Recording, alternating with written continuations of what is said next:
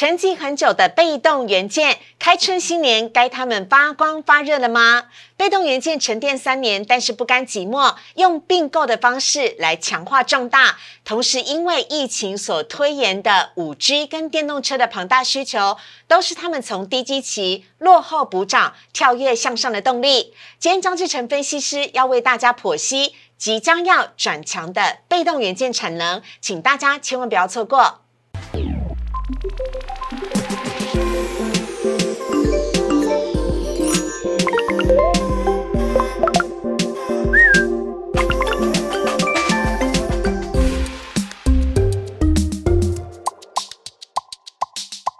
股市的炒店标股在里面。大家好，我是主持人施伟。今天在节目当中，我们邀请到的是张志成分析师，有请老师。四位好，观众朋友大家好。哎，要请问一下老师了。老师，台股啊，剩下五天就要封关了，我好紧张哦。大家都在问我说，到底应不应该要爆股过年？老师你怎么看？我帮我们神算一下。有一些股票可以爆股过年，但有一些就不可以了。啊。好，那老师等下来告诉我们答案是什么，好不好？好，好，好。好，我们先来看一下今天主题的部分，跟大家看到的是，哇，今天呢，因为美股暴跌，尤其是科技股跟费城半导体指数跌幅相当的深，以及航运今天也带头领跌，让台股呢今天再次的也因为台指期的结算，今天台积电下跌，是否因此杀鸡结算？今天是收跌的呢？到底应不应该要爆股过年？等会老师来告诉你。另外，被动元件的曙光即将再现了，落后补涨的行情，被动元件即将要发光发热了吗？张志成分析师来告诉你。好，我们首先呢，先来看到今天台股的部分呢，台股呢在今天呢是。跳空开低的，为什么？因为啊，今天呢，在一大早的时候呢，美股的收盘呢是收跌的，而且跌幅还相当的深。其中以科技股跟费城半导体的跌幅是最深的，费半指数跌幅我印象很深刻，百分之四点四四。而为什么下跌呢？据闻呢是跟呢高盛的财报不佳以及。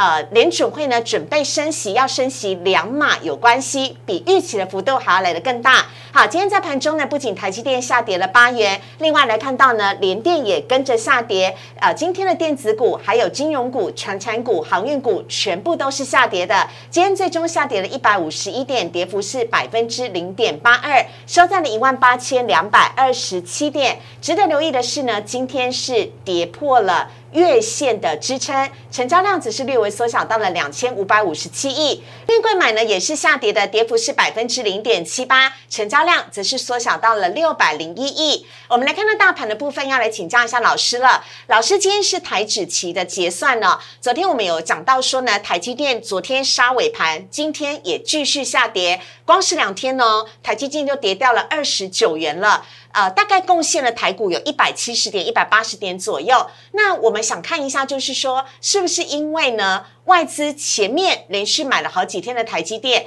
然后呢，是不是要来调节这个所谓的台指期的结算，所以才让台积电又卖出了呢？哦，我我我想哦，台积电当时外资之前呢一个买超，嗯，最主要的理由，大家可以从他的法说会看到答案，嗯，因为他在法说会的时候，从去年的财报。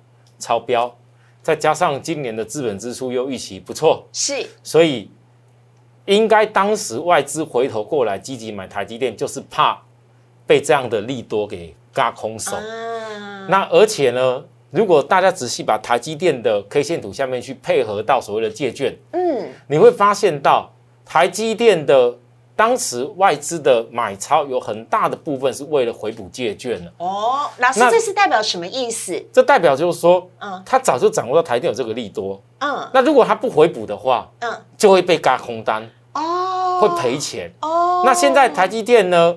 你可以翻到从他法说会过后就开始压回，嗯，外资就已经满足啦，嗯，暂时不用再一直买啦。是，可是实质外资以后如果真的看好台积电的买超，嗯。你先不要管说前几天哪些外资哦目标价看升到九百多啦，台积电今年会有多强大等等什么理由？再怎么好的台积电，那势必也要有经过回档测试以后，嗯，才会有外资下一次的买超。嗯，那在技术盘来讲，因为我上一次来的时候跟大家提过，因为思维问我台积电有没有机会突破外资回来归队以后，因为上次我来的时候是外资还没有归队到台湾，对，然后现在归队回来以后，我当时讲台积电可能会突破前面压力点，前面的历史的压力点，但是不会一次过，嗯，因为那两压力，嗯，那现在打回来的时候呢，底部的一个颈线支撑已经出来，嗯，我建议大家，就是老师帮我们画起来的这一条线，你可以这个位置可以再稍微。压低一点点没关系哦，就差不多在这边而已，六百三十五元左右吧。可再再低一点也没有关系，差不多哈。好，你就去等说这一次如果国际盘哦回档的幅度差不多以后，嗯，那等过年后看看是不是再来台积电比较接近那个价位的位位置点，再考虑去买。那不然的话就是必须要等守株待兔。嗯，因为我觉得今年台积电确实也还有一些机会。嗯，这个跟所谓的联电。哦，跟所谓的利基电机道理是一样，嗯，只是这个时间点当中，你除了台积电，现在回想起来，外资真的是为了它的法说会而买以外，我们说实在话，这个量。台股有办法推升一大堆股票起来吗？哦，我想关键就是这样子啊啊！这是台积电的部分。另外呢，我们要来看到的是航运呢。今天航运的跌幅是来的最深的，尤其是货柜三雄呢都是下跌的。老师，这是不是跟今天呢各大媒媒体呢都报道了南韩的垄断公平委员会呢？为呃，这公平委员会为了防止垄断，惩罚了二十三家的航商，其中包含了长荣、阳明跟万海。这是不是也对他们而言造成一个利空的消息？老师怎么看待航运今天的跌幅？我我先讲哦，这个航运航运股哦，嗯，基本上南韩的那个所谓厂商在惩罚垄断的问题哦，对，不会太大啦。啊，如果说是今天是欧洲会美国，就大家紧张一点。嗯，那我们台湾的产品基本上跟南韩本来就是竞争对手，那我们也是台湾再到欧洲欧美。欧美去比较多，嗯，你南韩垄断罚一点，能罚得到台湾什么厂商？罚万海，他们说万海是晋阳线，所以万海万海的罚单最大。万海可能有一些罚单的影响，对，可是实际上那还是在占的比重有限呐。哦，我们台湾跟南韩之间距离这么近，那个航航运的航运的那个营收占比不会太高了。好，那最重要是今天航运的压回当中哦，是我总跟大家讲哦，当然利空是个消息是有。可是哈，我建议投资人你注意，为什么我现在下面放个法人的库存？嗯，因为如果说这一波从十二月过来，嗯，压回的过程里面，是其实最大的苦主应该是法人。哦，为什么？老师怎么？因为实际上讲起来，航运整个融资其实退了很多。嗯，那你法人的库存几乎没什么减。嗯，压回到这里，你有没有觉得很奇怪？为什么法人买了航运以后，它不大减？嗯，毕竟你可以讲去年，嗯，有很多产业。在那边起来，嗯，或者说去年第四季有些法人为了做账拉一些题材，元宇宙拉低一个卫星带题材股要去拉，嗯，可是你到了今年，你不能够再一直拉题材了，哦，因为你终究是要面临到去年第四季财报的公布，实际的状况怎么？样？现在除了台积电比较公布财报之外，是。大家告诉我，如果今天你是法人群的话，嗯，你今年的绩效要缴出来，嗯，而且你今年还要遇到。E D 可能会有升息，这个是确定一定会升息的。对，确定要升息的话，那代表国际股市会有压力。嗯，那你国际股市有压力之下，我今年要缴出绩效，我还像以前一样拼命的一直拉那些题材的股票，拉给大家追吗？嗯，完全不理会行情一直拉吗？嗯，不可能。嗯，它必须要有一些保守性的一个选股逻辑。老师的意思是，航运是属于一个法人现在不错的选择吗？应该说叫进可攻。退可守的标的。哇，因为他们去年的获利已经在那里很清楚了。对，那所以反而过完年以后，嗯，好，投资人要注意到，过完年以后，我认为当很多公司陆续财报都公布差不多，嗯，陆续要出来的时候，是，你就会面临到，哎，那怎么有些低本一笔的股票，反而法人开始会认同了，嗯。那反而之前拉的高高的，现在在补跌，对不对？嗯。哎，有的还不见得补跌完哦。我要提醒大家哦。好。哦，因为今年的状况跟去年是不大一样的哦。是。哦。好啊，所以呢，航运呢是法人进可攻退可守的部分。老师其实是看好航运的后期，对不对？我是认为一个关键，因为大家现在都很怕 FED 要升息。对。可是我一定要跟大家强调的事情，嗯，如果今年没有所谓原物料还有通膨，嗯。就绝对不可能会有 FED 的升息。嗯，那原物料的通膨会架构在哪边？现在你怎么看那些航运的指数？怎么看原物料的这些呃大宗物资金属，你又看不出答案来。可是你们很多人最近都没有忽略一个东西了，叫做油价。嗯，美国的那个油价，已经近期创下五年来的新高了。是。那如果当油价再带上去的时候，嗯，只会有两个状况。嗯，一个状况就是势必会带起其后原物料的补涨的效应。嗯，第二个就是全球的政府为了克服高油价的问题又通膨，它会大幅去推广电动车。所以今年的一个产业已经非常清楚，嗯，原物料应该还是有一个行情，好，哦，这个跟行业有关，好，但另外的部分就是会跟所谓的节能这个区块会有关系。OK，了解了。那我们接下来看到贵买指数的部分呢，今天贵买指数是续跌的，跌幅是百分之零点七八。那要请教一下老师了，我们到底可不可以爆股过年呢？尤其蛮多数的。呃，投资朋友们，他们手上都有这些中小型股，老师你怎么看待？我觉得现在中小型股，我告诉大家，报股过年，有的人不敢报啊，拼命的想要赶快杀，剩下几天了啦。嗯，因为突然之间压回这么多，可是我告诉大家，这个压回之前，你们要回想起之前我已经来了几次的时候，嗯，我每次都跟大家报告低本利比，对，我那时候顶多敢跟大家报告的是细晶圆，对，后来又报告了那个相关的那低本利比的。像是一些电动车的，是。还有包含我连元宇宙都跟大家报告是伺服器有关系的，对，没错，我都不敢跟大家讲那些什么人家在拉那题材，我一直强调拉那题材，终有一天你丑媳妇要见公婆。嗯，那其实美国美国相关的那些元宇宙，除了脸书这一波跌的幅度也有以外，哎，各位投资人你要知道，哎，你当时那些元宇宙相关的一些题材的股票，你们自己去看，嗯，早就在两三个月前就开始跌了，而且一下子急拉。几个礼拜，却全部通通跌回去。老师讲的是美股哦，美股哦，美股。那你回头看台湾，嗯，贵买这一波的大涨，不就是因为来自于那些所谓题材的公司吗？哦，所以现在跌到这里，只能讲说之前套牢人绝对有，嗯，所以有些股票你在过年之前，假设像像贵买，我现在判断这四天，嗯，都没有破低点，对。如果明天还稳住又稳住，没有再破低点，对，大概下周，嗯，过年前几天会反弹哦。可是反弹不能弹得太厉害。嗯，如果弹得太厉害，大家看到那些我本来想要要要减减少一点，怕怕的，可能再来要要那些题材炒作的，嗯，没有业绩的，我赶快先卖的话，嗯，拉太高，它就它就大家都撒出来，大家就先跑了啦，反而会跌位重，不就不行。哦，所以有可能反弹一点点的时候，我建议投资人，如果你真的自己觉得你的题材要看很远，眼底稍微做一些减码的动作，嗯，你这样才能够去抵抗说啊，万一美国这边，因为美国往往是在。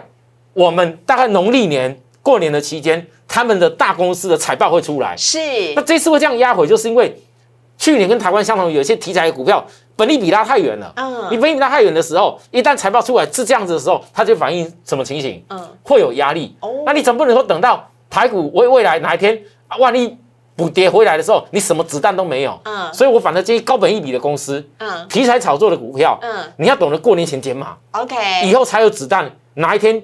也才能够有低阶的机会。好的，所以呢，这是要特别提醒大家的喽。接下来来看到三大法人买卖超的部分。今天呢，外资是连二卖，卖超了十九点五亿；投信呢，则是连五买，买超了十六亿。合计三大法人是卖超九十三亿。来看到外资买些什么？外资今天买了伟创开发金、中信金以及旗宏跟华通，卖了联电、中钢、星光金、长荣以及国泰金。另外，投信呢，则是买了富彩、易光哦，这都是今天盘面。中的焦点呢，还有彩金、东河钢铁跟技嘉卖了万海强茂以及长荣、大同跟华航，提供给大家来做参考。接下来看到今天的主题了，被动元件在二零二二年是否是曙光再现、落后补涨的行情，即将要发光发热了呢？等会张志成分析师来告诉你。我们先稍微休息一下，请上网搜寻股市热炒店。按赞、订阅、分享，开启小铃铛。哪些股票会涨？哪些股票会跌？独家标股在哪里？股市热炒店告诉你。从二零二一年到二零二二年，包含了像是大家所熟悉的航运、面板，甚至是航空，还有呢像元宇宙跟低轨道卫星，通通都涨了。连电动车当然也都在涨。那么被动元件呢？来看一下今天的主题哦，告诉大家被动元件的曙光有没有可能在二零二二年再现？有请张志成老师，欢迎老师。哎，大家好哦。嗯，今今天我来跟大家讲这个被动元件的一个关键哦。好。其实最主要的原因哦，嗯，呃，就是要延续我之前每次来跟大家报告，我正好今年去年底到今年跟大家报告都是比较低基期跟低本一比的产业，是主要的关键是在于说，嗯，因为我发现哦，台湾的股票市场哦，往往当散户投资人哦，如果说你过度热情去追着一个东西去跑的时候，嗯，它往往会形成被人家出货的状况。那 我我我只能说，嗯，希望投资人你现在所看到我所跟大家报告的产业，是你不要只是考量到所谓过年前或过年后的问题而已。哦，你要考量的是今年一整年，嗯，到底这些公司这些产业它有没有成长的机会？好，如果有，你学着去用守株待兔的角度，是。去等待它。嗯，好，那我也先跟大家讲，这一次其实第一季。本来就有很多东西要调整，嗯。大家想一下，去年第四季是台股拉在历史最高，对，那有这么多公司，如果今年一过来马上要冲刺，嗯，他要缴出多大的营收才有办法去稳了他的本利比，嗯，所以本来第一季就是一个业绩面，嗯，本利比的调整期，哦，那唯一如果大家怕说会有大跌，嗯，我直我直接告诉各位，嗯，今天就不可能会有晶圆代工，嗯。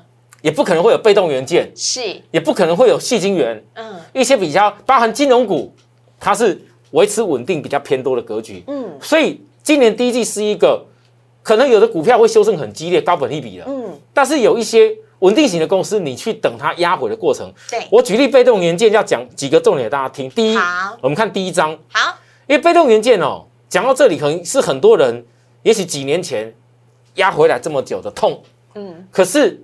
如果你把这些各种原因搞懂以后，嗯，你会发现到被动元件，我们不要把它想象的一定要每一次都要涨个几十倍啊，嗯，我们想象一个就是说，如果我们来投资是为了想象它有一个有一个产业能够带上来的优势的话，对，这也是个投资利润啊。是。那其实二零一七年被动元件从谷底翻身的那个时候，嗯，靠的就是手机，因为有开始导入无线充电，有很多的汽车厂开始使用。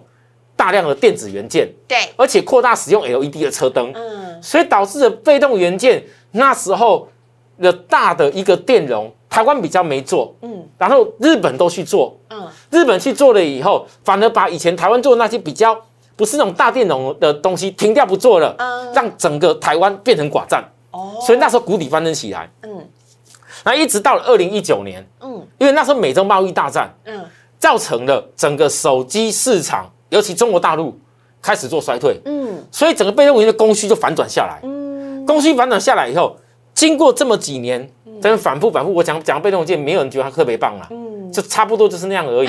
可是这沉淀这三年的过程里面，是它这当中经历了疫情，嗯，疫情让很多的五 G 本来的建制该换的手机递延了，对，好，这是第一个重点，是。第二个电动车呢，也因为如此。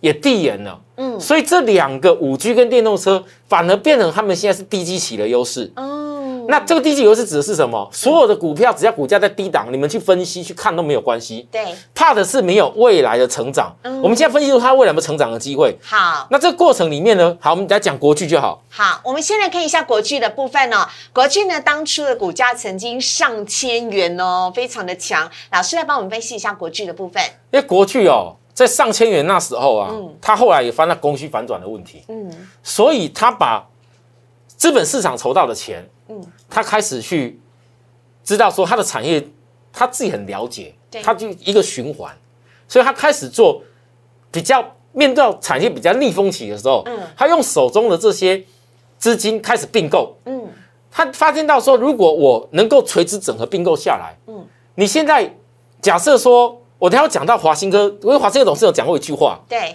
现在的电动车的整体的使用到被动件是好几万颗了，不像以前手机可能几千颗。嗯，那当这些产业知道这事情的时候，假设它可以一条龙，让它的客户群一次购买到，对，电阻、电感、MLCC 等等的全部一站购足，嗯，那是不是整个订单都自己就就一条龙式的就包下来了？而且那个需求量。增加供应链完整，就可以提供给客户需求。重要是客户定了以后，它不大会变。对，尤其是在汽车，嗯，哦这个领域。好，那所以他当时在把军药、普斯，包含国外的可美、基美，包含台湾的电感第一大厂叫奇力新，嗯，全部都合并下来。嗯，那这个国巨呢，现在电阻跟氮电是世界第一，嗯，MLCC 是世界第三。那你可以从它营收，其实二零二一年营收一千零六十五亿耶，各位二零二一年还有一千零多亿的营收，这国巨不是小公司啊。年增率也百分之五十七点五，可是你放眼其他相关股票，一年营收连增百分之五十七点五，股价竟然没什么大涨的，很少吧？很少。EPS 还四十五块，大概估起来我是估四十五哦，哦，大家参考，我估四十五。嗯，那去年最大的一个大势是跟红海策略结盟，对，就是要走电动车半导体这个区块。是，所以我预估在这些所有整并的过程。都是为了以后的成长，是。但这些成长来了吗？嗯，还没。你现在看电动车满街跑了吗？嗯，还没有。电动车出去了吗？还没有，都没有。所以这些东西你在后面会开始成型，因为它已经准备好了。是。那我是建议大家哈，嗯，我们来看国巨的股价。好，其实国巨股价最近已经有在反应，嗯，因为市场上对于今年如果低基期的产业，大家在比较就是说啊，奇怪，IC 设计有的都本一比这样子的，嗯。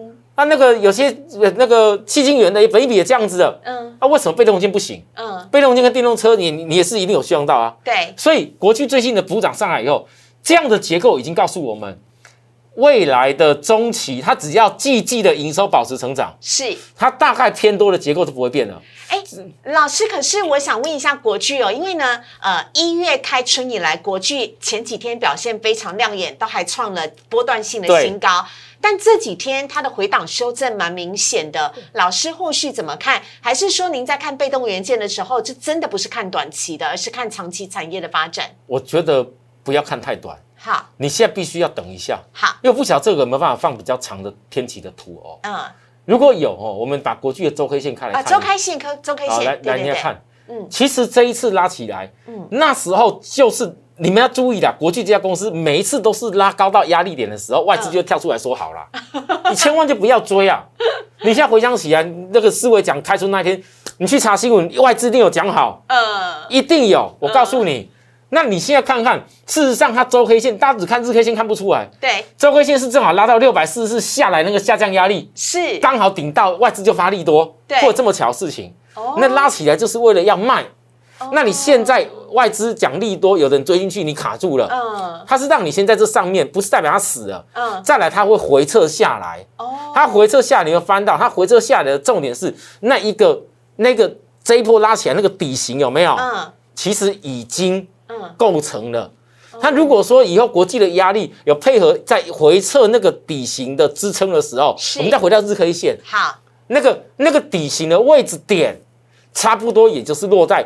季线那附近呐，哦哦，那附近季线慢慢往上扬，对不对？对。如果再有国际上有任何意外，你不管年前年后都好啦。嗯嗯。假如万一看到国际有回到季线，我认为那个都会有一个很好的机会点，至少反弹的空间一定会有。是。好，给大家参考。好。那季线的位置呢，大约是在六四百六十三元左右，提供给大家来做参考了。不过要记得哦，被动元件我们还是不要看太短了哈。好，接下来呢，我们看到的是呢，华新科。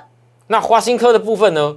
我简单跟他报告一下，他在过去也是把信昌店旗下的公司，嗯，百分之百去转投资，嗯，湖南红电，对，这个部分给让给嘉邦，是，啊，嘉邦也是华新科集团旗下的，嗯，那他其实做这些事情也是为了强化嘉邦的电感组合，嗯，那你不强化这个东西，等于跟国巨某些产品像，嗯，等于没得竞争了，嗯，可是呢？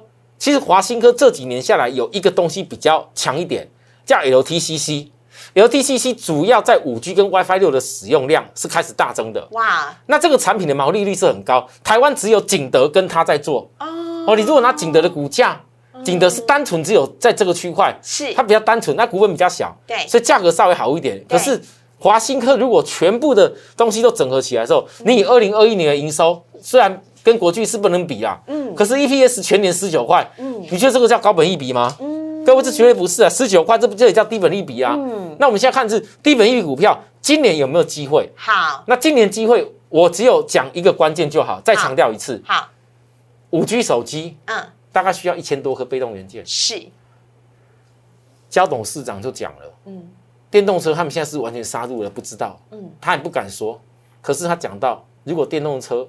需要的是两到三万颗的被动元件。嗯，我请问大家，嗯，现在电动车还没有满街跑到你家手上的时候，嗯，你觉得投资这个未来有这一种量的产业，嗯，它有没有机会让你股票投资成功哦，好，所以我我讲的东西绝对不是为了短线，而是真的有需求跟市场在。老师，那我们接下来看到华新科的股价的部分呢？刚刚讲到 EPS 是十九元，那现在它的股价呢是收在一百五十六元左右。所以在这里叫低本一比的角度，这个位置点，嗯，基本上已经告诉我们，嗯，因为它目前季线跟月均线都还在压制住，对。这还在属于一个右边打一次底的阶段。嗯，那在右边打一次底的阶段，我可以肯定的讲，再来震荡的过程里面，你只要没有看到法人一直的杀出，嗯，你反而要默默去等它什么时候打底成功。哦，我再举例，我们再看周 K 线。好，周 K 大一点。周 K 线的结构，第一只脚在那一百三十八的低点已经很清楚。哎，现在再打下来，如果第二只脚能够成功。它就是要迎接所谓低本一笔的条件了，低本一笔它就要去反应了，所以你现在只要看第二只脚哪一天双底型成功起来，尤其特别注意哦，双底型有些股票它大型股它双底型成功，你不要只有看啊，老师这个底型成功可以了哦，哎不行，你要看什么你知道吗？你那右底如果没有法人买超，哎那是不能够摸的，样懂我意思吗？但如果你看到是法人右底买超嘞，嗯。很开心的，嗯，准备好好下去做，至少一个合理的本利比，嗯，也都一定会有。好，好分享给大家参考。老师，那国巨跟华新科还有整个被动元件的产业，最后给我们一个小小的总结好吗？我给大家一个总结哦，我觉得因为过年前这些公司都是比较要要有全资型的股票，对，所以这时候买可能，你除非艺高人胆大，你钱太多哦，你想多点提早布局，看你自己。嗯，但是我建议是如果。过年以后，当我所讲的技术结构条件都成立了，是你再来把手伸出去，守株待兔，去带这个兔，嗯，然后后面去等它震荡的好点去布局的话，嗯，我想这个成功的机会不会差太远。嗯哦，因为被动元件今年的需求，嗯，我认为应该是会开始出来的。好的，被动元件加油喽！希望今年二零二二年被动元件可以发光发热。我们也非常谢谢张志成老师，感谢老师，谢谢。不会。好，接下来呢来看到的是网友提问的部分呢。首先呢，先来看到是第一题，长荣行一直都在区间震荡整理，但现在跌破季线了。老师，你怎么看待长荣行呢？今天不只是呃货柜哦是下跌的，航空也是下跌的，老师。它现在在这里哦，因为季线是左边那里哦，是扣底在低档。对。那既然跌破季线，这边是量没有出来。对。再来再压回就就不能够再一直出量，好，就不能够再一直出量。嗯。如果它再一直出量的话，嗯，就要心理准备会回撤。我圈起来，因为当时那一个黑色的那一根虽然有止跌，可是那个并不是实质的反转 K 线。哦。黑个黑个这如果以一只脚来看要冲的话不行。嗯。黑个白咖。哦，那白咖，所以它通常会有回，至少会回撤第二只脚。是，那想要看长荣行，就是说你必须要真的想买，就是看第二只脚稳住了再来考虑。嗯，啊，持有的人呢怎么办？如假设说有反弹起来，不用怀疑那个月均线那条粉红色那条线有没有？对，那条线是下压的。是，它除非带量攻过去，不然的话，你弹到那个下压的线。你就要先减码，以后下面再接回。所以逼近月线，然后可以观察是否要减码，对不对？对对对，除非要带大量过去，不然就是一个减码点。OK，好，这是长荣行。接下来来看到下一题了。台阳啊，十二月的营收是减少的，均线又呈现空头了，老师该怎么办？这就是您刚刚讲到的低轨道卫星啊。这个股票哦，现在其实也是在属于尝试筑底当中，嗯，因为量有缩起来了，嗯。可是你可以看得到，我刚讲的一样，一个黄色的季线跟一条红色的月均线，对不对？对。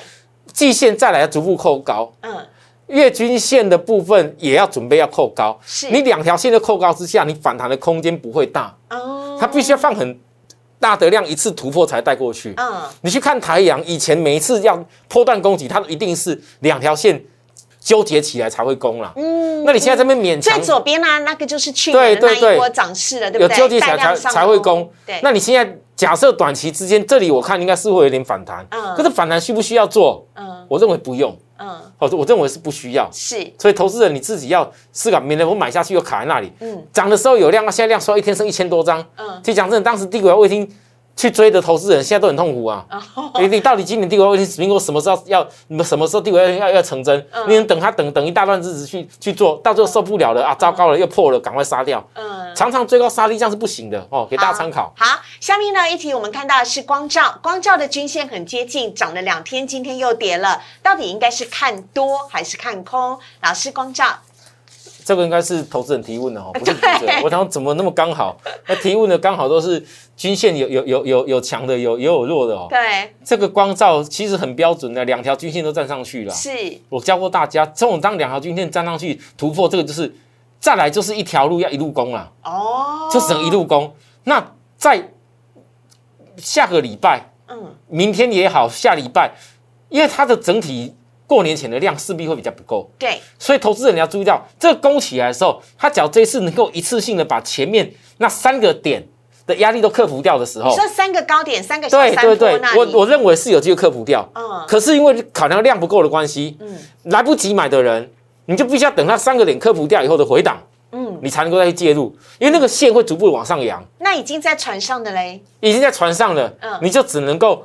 就是等待它突破，嗯，啊，看它做个价差，这样就可以了。OK，好，以上的提问大家来做参考了。我们在今天节目当中邀请到了张志成老师。如果你喜欢老师的内容的话呢，非常欢迎大家可以加入他的 Line 跟 Telegram 呢。我非常喜欢张志成老师，因为他真的讲话非常的实在，而且呢是这个知无不言，言无不尽。所以大家有任何投资方面的问题呢，都可以请教张志成分析师。赶快加入荧幕上面老师的 Line 跟 Telegram 呢。而如果你喜欢股市的炒店的话，周一到周五的晚上九点半，我们都在 YouTube 首播，非常欢迎大家的加入，可以帮我们订阅、按赞、分享以及开启小铃铛。非常的谢谢张老师，谢谢，谢谢思伟，谢谢观众朋友，再见，拜拜。